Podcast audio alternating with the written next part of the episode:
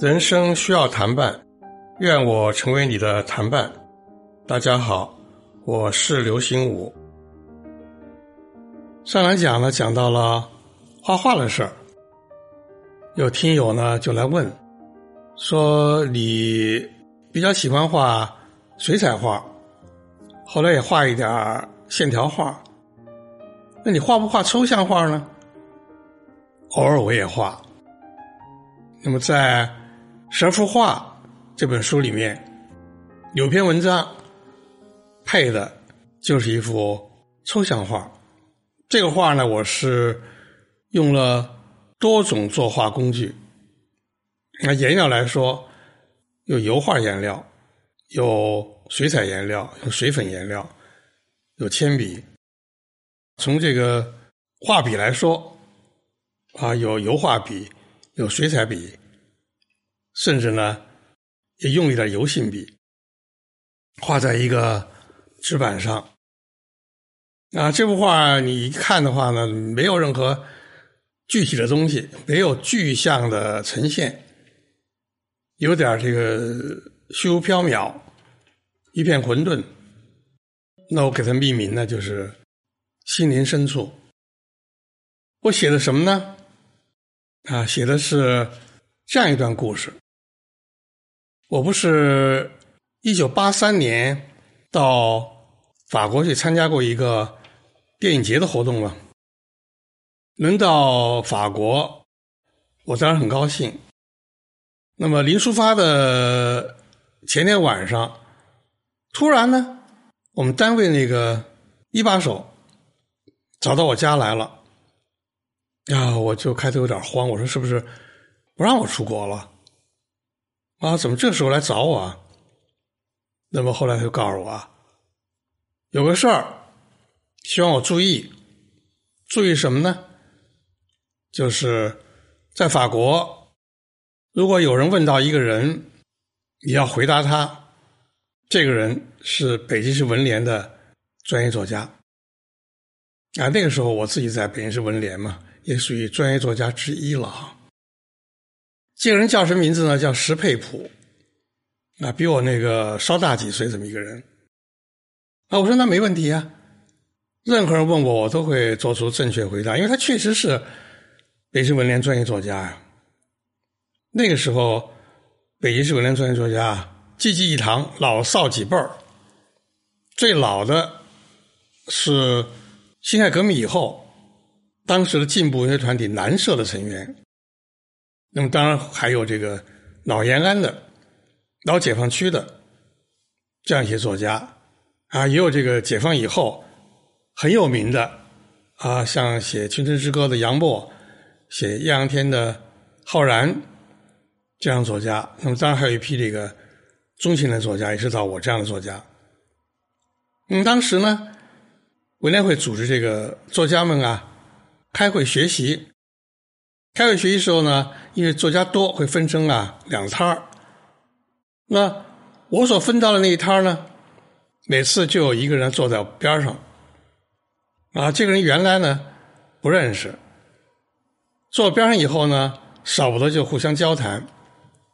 我就发现呢，他长得呀跟别人不一样，啊是一个男士，但是呢，他的眉眼啊非常妩媚，皮肤呢。非常的白皙细腻，但他穿着上呢又很特殊，他经常披着一个这个军绿大衣啊，每到这个秋冬啊，披一个军绿大衣，披军绿大衣那个时候是一种很有派的一种着装啊。那个我就老想披一个军绿大衣，可是不知道到哪儿去才能找到一件军绿大衣，他就能配这个军医大衣坐那。我们俩交谈。他的名字呢，叫做石佩普。交谈当中我就知道他是一个剧作家，啊，他写过京剧剧本《苗青娘》，这个剧本后来被演出过。聊天当中呢，他就偶然提起啊，他家呢有座机，就是有电话。那个时候，一些相当有名的作家的家里面呢，都还没有安装座机。啊，像我这个刚刚出点名的，就更轮不上啊，家里安座机了。当时我的交通方式呢，是我住的楼下有一个纯自行车的一个大车棚，那儿有一个电话是公用电话，那经常会有人那个在楼底下扯着嗓子喊：“哎呦，电话！”哎，我闻声以后就下楼去接电话，他是那样一种联络方式。可是他呢，就。家里有座机，我就很羡慕啊，这还无所谓。后来一聊起来的话呢，他不仅在这个楼房啊，这个居民楼里面，他有他的单元；他在城里呢，他还有自己的小院落。再一聊的话呢，他不是宣约啊，他是很自然的就说出来，他家有冰箱。那个时候不是每个人家啊都有冰箱的。而且那个时候，就是你有钱，你也不一定能买到冰箱啊，需要这个有一种工业券或者是呢，你出国以后获得一种指标，才可以买到冰箱。可是他们家呢，就好像什么都有，我特羡慕。虽然我羡慕他吧，但是也并不嫉妒他啊。我觉得他挺有趣，我们俩挺聊得来的。因为什么呢？因为那个像我这个年纪的人啊，好像那个时候喜欢京剧的不算多。他呢，不但自己写京剧本，他也上台唱戏。他既唱小生，也唱青衣花旦。所以我俩一聊戏，话就比较多了，而且比较聊得来啊。我自己有个哥哥啊，就是一个有名的票友啊。唱过一些这个难度比较大的剧目，我们俩聊挺好。那么我要去法国的前夕呢，文联一把手找到我啊，嘱咐我这个事儿，我就知道呢，他肯定是已经在法国了。要不人家怎么会会问起他呢？就到了法国啊，我才知道怎么回事啊。当时法国啊。就出现一个有名的间谍案，就他们有一个外交官叫做波尔西科，跟这个施佩普啊双双被捕。施佩普呢被说成是中国派往那儿的间谍，波尔西科呢作为一个法国外交官呢，就等于是犯了泄密罪，两人同时受审。哦，原来有这么个情况，他是一个已经被法国啊抓起来关起来的一个人。那他具体情况我不管啊，我也管不了那么多，也不归我管。但是如果有法国人问起我，他是不是一个北京市文联的专业作家的话呢，我当然就要负责任的回答，他是，我可以作证。作为专业作家，我们分在一个组学习，他就坐在我边上。他有著作，那么后来再一细打听怎么回事呢？就是这个波尔西科啊，在中法建交以后，在北京大使馆工作，他是一个很低级的一个外交官啊，不是那个职位很高的外交官。他负责什么呢？基本是负责这个把一些文件随身携带，比如说从中国北京，然后呢。到这个蒙古国的乌兰巴托去，把文件送到那边，法国驻那边的大使馆，再把那边的文件呢带回这边的法国的中国大使馆。为什么要拿人送来送去呢？这叫信使，就为了外交保密嘛。那波尔西科作为一个年轻的外交官，在北京呢，有时候也会参加一些娱乐活动啊。当时这个外交使团嘛。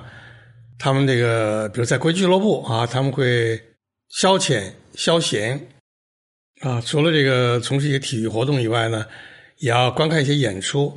当然，中国就会派出一些演员啊，给他们表演，比如京剧演员，向他们那个展示中国的国粹京剧。那布尔西科就在这个场合就见到了施佩普，施佩普当时化妆成一个京剧的旦角。布尔西科就惊呆了，觉得好美的一个女子哟。后来他们俩就好上了，然后好上以后，这个就发生关系了。那么在这个之后呢，中国改革开放了，啊，中国人可以到法国去了。当时布尔西科已经那个调回这个巴黎了。那有一天就突然那个施佩普啊，就到法国找他去了。找他还不算，还抱着一个小孩儿，说是他们俩的孩子。啊，布尔西克就激动的不得了，就闹半天他们俩当时这个一块发生关系吧，还开花结果了。啊，那小孩看着也挺像是一个中法混血儿，但是呢，在我去法国的时候呢，法国的这个情报机构啊，就宣布他们侦破了，啊，施佩普就是一个间谍，布尔西科就是上当了。而且呢，在法庭上审判时候呢，布尔西科才惊讶的发现，施佩普呢不是一个女子，而是一个男子。那个小孩呢是从新疆找来的，新疆有的孩子看着有点像那个中国和法国的混血儿是吧？找来一个小孩骗他，因为这个是轰动一时的一个案件。那后来，这个中法两国啊，都低调处理这件事情。啊，中国这个除了宣布这个施佩普绝不是间谍，只是一个北京市文联的专业作家，会写京剧剧本，会表演京剧，如此而已。啊，也没有更多的去对法国抗议啊什么的。法国方面呢，后来又觉得这个布尔西科所泄的那些密啊。就他把一些文件交给这个施佩普啊，去拍照啊什么的，是吧？去交给中国方面，对法国的这个利益也没什么大的损害。而且根据他们西方观念吧，觉得这两人这段爱情吧还挺有意思。后来法国的总统啊，当时那一届总统啊，就是大赦，就把他们俩都放出来了。但这件事情呢，在世界上呢。就流传很广，后来就有一个西方电影导演啊，就拍了一部电影叫做《蝴蝶君》。最早西方有个歌剧叫做《蝴蝶夫人》嘛，那么这次呢，就不是夫人了，就是蝴蝶君啊，写一个中国的装成女子的男人和一个法国外交官的爱情故事啊。那这个电影它也是根据这个。美国百老汇的舞台剧、歌舞剧改编的，也就是这个事儿老早在美国的百老汇啊，百老汇就是纽约一条这个大街的名字啊，上面充满了各种表演场所啊，就尽人皆知有这么个故事。拍电影以后呢，这电影蛮轰动的。那么我就从这个法国回来了，回来以后就向那个领导汇报，我这个期间呢。并没有人盯着我问施佩普啊，是不是一个中国作家？是不是北京市文联的专业作家？啊，那么领导说：“好好好好，他就不再往下问我了。我呢也就算完成任务了。那么，为什么我把我写施佩普的故事这篇文章叫做《心灵深处》和那个心灵深处这幅画融汇在一起呢？啊，就是我啊。后来找到了这个施佩普所写的京剧剧本《苗青娘》的这个单行本，啊，里面就有这个剧中主角苗青娘的唱词。那么这段唱腔呢，是用这个陈砚秋陈派的那个唱法来处理的，而且根据一个陈派的名演员赵荣琛他的回忆。他曾经呢，在中南海给毛主席啊唱过这个唱段，毛主席呢还挺欣赏。那么这段唱词是这样的：骤然间禁不住泪湿襟袖，悲切切想起了国恨家仇。叹此生逢乱世，我嫁夫非偶，母子们只死天涯。难诉从头，这四句啊是切合剧中那个苗青娘这个角色她的这个遭遇的。但后四句我觉得呢，倒可以啊，很贴切的安在施佩普身上，是这样的。